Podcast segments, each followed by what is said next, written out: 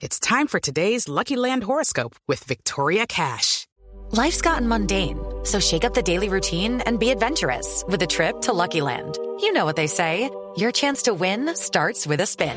So go to LuckyLandSlots.com to play over 100 social casino-style games for free for your chance to redeem some serious prizes. Get lucky today at LuckyLandSlots.com. Available to players in the U.S., excluding Washington and Michigan. No purchase necessary. VGW Group. Void where prohibited by law. 18 plus. Terms and conditions apply.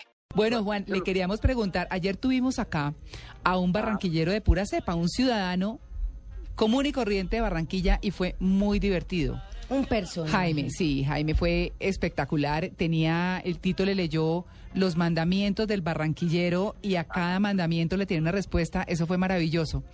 Yo le quiero preguntar a usted, ¿qué caracteriza al barranquillero que no se haya dicho? ¿O qué caracteriza al barranquillero que sea algo que la gente de pronto no ve? Qué, qué buen tema, porque eso es lo que explica todo el espíritu de la ciudad, María Clara. Eso que usted dice, un señor común y corriente ayer, bueno, esos son los barranquilleros. Sí, sí. Le voy a decir que es un barranquillero. Un barranquillero es un ser humano formado, formado en un crisol de razas. Usted sabe que esa ciudad, ahí están todos. Ahí llegaron por el río Magdalena, por el, ¿cómo se llama? El muelle de Puerto Colombia, Mm. los nacionales, los extranjeros, los que llegaban en canoa, los que llegaban en avión, los árabes, los alemanes. Los... Déjeme decirle una cosa. Ah, eh, Los invito a este ejercicio. Sí.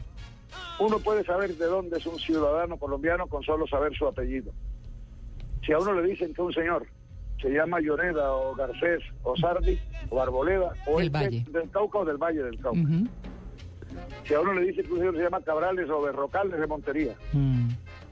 Si se llama Jara, es antioqueño o paisa por lo menos. Jaramillo. sí. Jaramillo, sí.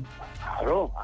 Mire, si a usted le dicen que hay un señor que se llama De Pombo, Román o Lemaitre, es cartagenero. Claro. Mm. Claro, son los apellidos típicos. ¿Cuáles son los típicos de Barranquilla? Gerlain, Comelín, Carbonel, todos son extranjeros. Macausland. Es bueno, Macauslan. Mm. ¿Dónde hay un Macauslan que no sea barranquillero? Le Claro, sí. Son, son irlandeses y escoceses. Mm. Barranquilla se formó así, un alu- aluvión humano que creó un ser humano nuevo, ¿verdad? Claro. Entonces, un barranquillero es, el colombiano más ingenioso que hay es un barranquillero. Sí. pero eso tiene una filosofía por detrás. Los barranquilleros, toda la vida ingeniosos, talentosos, toda la vida fueron también desordenados y disipados. ¿Sabe qué es lo que ha cambiado la ciudad en los últimos años? ¿Qué, Juan? ¿Sabe por qué el diario, por ejemplo, el tiempo de hoy en el editorial dice que Barranquilla es la ciudad que despierta más admiración hoy en Colombia, Sí. la más pujante? Los barranquilleros resolvieron meterle juicio, orden y disciplina a su talento. Sí, señor. Mm. Esa es la diferencia. Mm. Un ejemplo, el carnaval de Barranquilla. Qué fiesta tan hermosa, qué, qué- qué cultura popular. Ahí estaba todo, pero era un caos. Ahora lo convirtieron en una corporación organizada, seria, juiciosa, que demuestra que el folclore y la disciplina no son enemigos. Claro. Y ahora es- fue declarado, claro, patrimonio de la humanidad el carnaval de Barranquilla. Pero que no se les vaya la mano, Juan, que no se les vaya la mano porque parte del encanto de Barranquilla El es ese- desorden es- organizado. Sí, ese desorden tropical chévere. Aparente. Sí.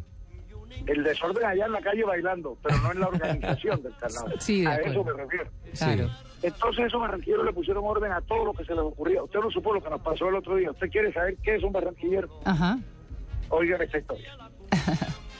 En Barranquilla hay un evento anual que no se le ocurre sino a los barranquilleros y a las barranquilleras, Ajá. sobre todo. Bueno, las, las, la Cruz Roja del Atlántico organiza todos los años el evento que se llama Sabor Barranquilla Ajá. una, un acto, una celebración de la comida del Caribe para ayudar a la Cruz Roja, ¿verdad? Y qué delicia. Invitan a conferencistas y, y la gente habla de lo que se están comiendo y todas esas cosas. Me invitaron a hablar del arroz. Yo pues escogí el tema del arroz, que es el plato fundamental del Caribe. Y yo estaba contando las 76 clases, variedades de arroz que yo he descubierto. Todas, todas, todas. Y contando cómo le ponen unos nombres graciosísimos. Como en mi tierra, en el Sinú, en Córdoba, cuando ya no hay nada que comer, sino un poquito de arroz. cogen un tomate y le echan al arroz los pellejitos del tomate para darle sabor y se llama arroz ¿Arroz cómo? pues, de puta pobre. Es que se nos había cortado, pero menos mal que pregunté. Ah, ¿Qué tal? ¿Qué? No, pues, Yo pensé que era que usted no lo podía creer.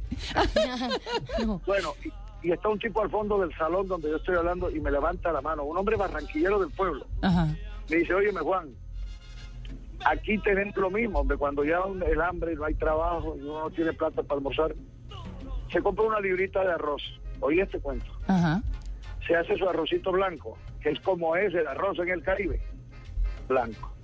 Vas a las tiendas y como ahora la salsa de tomate ya no lo viene solo en botellas, sino en sobrecitos. Sí, Como unos, parece champú, en unos almo- al- almohadillas, ¿verdad? sí. Sachet. te compras una almohadillita de esas que vale 40 pesos y coges el arroz y le das sabor con la salsa de tomate, pero de una manera especial.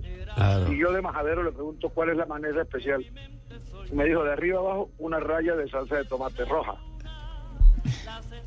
Dejas una raya blanca del arroz, otra roja, otra blanca, otra roja. ¿Y sabes cómo se llama? Le dije no, y me dijo, arroz junior. Oiga, oiga, Juan. Ay, no, no, no. Oiga, Juan, eh, Juan, ¿y qué tal el arroz de payaso? La gente anda con, un- con una olla y en la olla preparan un arroz y le echan el achote que se llama, ¿no? Y Sí. Le, le da un color. Y dice, oye, loco, véndame ahí 100 pesos de arroz payaso. Y dice, ¿por qué arroz payaso? La gente se come el arroz que se lo venden en una hoja de, de plátano y cuando, cuando retira e, e ingiere el, el- el arroz le quedan los labios todos marcados. Claro. Del, del, del, del- Del achote. Del achote, arroz y queda como un payaso para decir, oiga, respetable público. Mire, pero es que María Clara nunca ha ido a la plaza de San Nicolás No. a comer a comer gallina gallina de, de, de galón en Barranquilla. No, no, Juan, le debo de confesar que no. ¿Cómo He ido llama? a Barranquilla, pero. ¿Gallina de Gallina de No sabe lo galón. que se ha perdido. No sabe lo que se ha perdido. Ay, no me diga. Porque, ¿cómo es? ¿Cómo, ¿Cómo es es? la gallina de Pues galón? después del arroz del Junior, ¿ah? Ah, bueno, ¿qué tal si fuera gallina? Si uno combinara gallina de galón con arroz de junior y el arroz de payaso de Marco. Sí. En Barranquilla hay unos muchachos desde hace mil años, eso es una tradición, que andan con unos galones metálicos por la calle, golpeando el galón con una varita, con un palo o con una cuchara, que es la manera de anunciar su presencia, ¿verdad? Mm. Ah, ah, ah.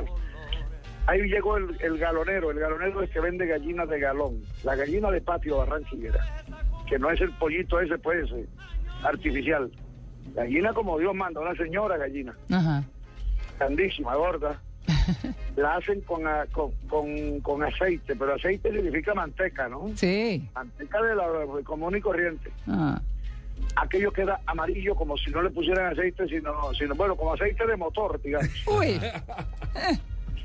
Y la venden en los galones, eso es lo que se llama eh, co- comer gallina De de galón. galón en, la- en el parque, en la plaza de San Nicolás en Barranquilla. Es de los mejores platos que he probado en mi vida. Claro, es que Juan, eh, fíjese que aquí lo hemos comentado varias veces y es que los grandes chefs del mundo dicen que para conocer la gastronomía de cada lugar hay que ir a las plazas de mercado, Claro. que es donde se come. es. Sí, es, es decir, es donde está lo típico.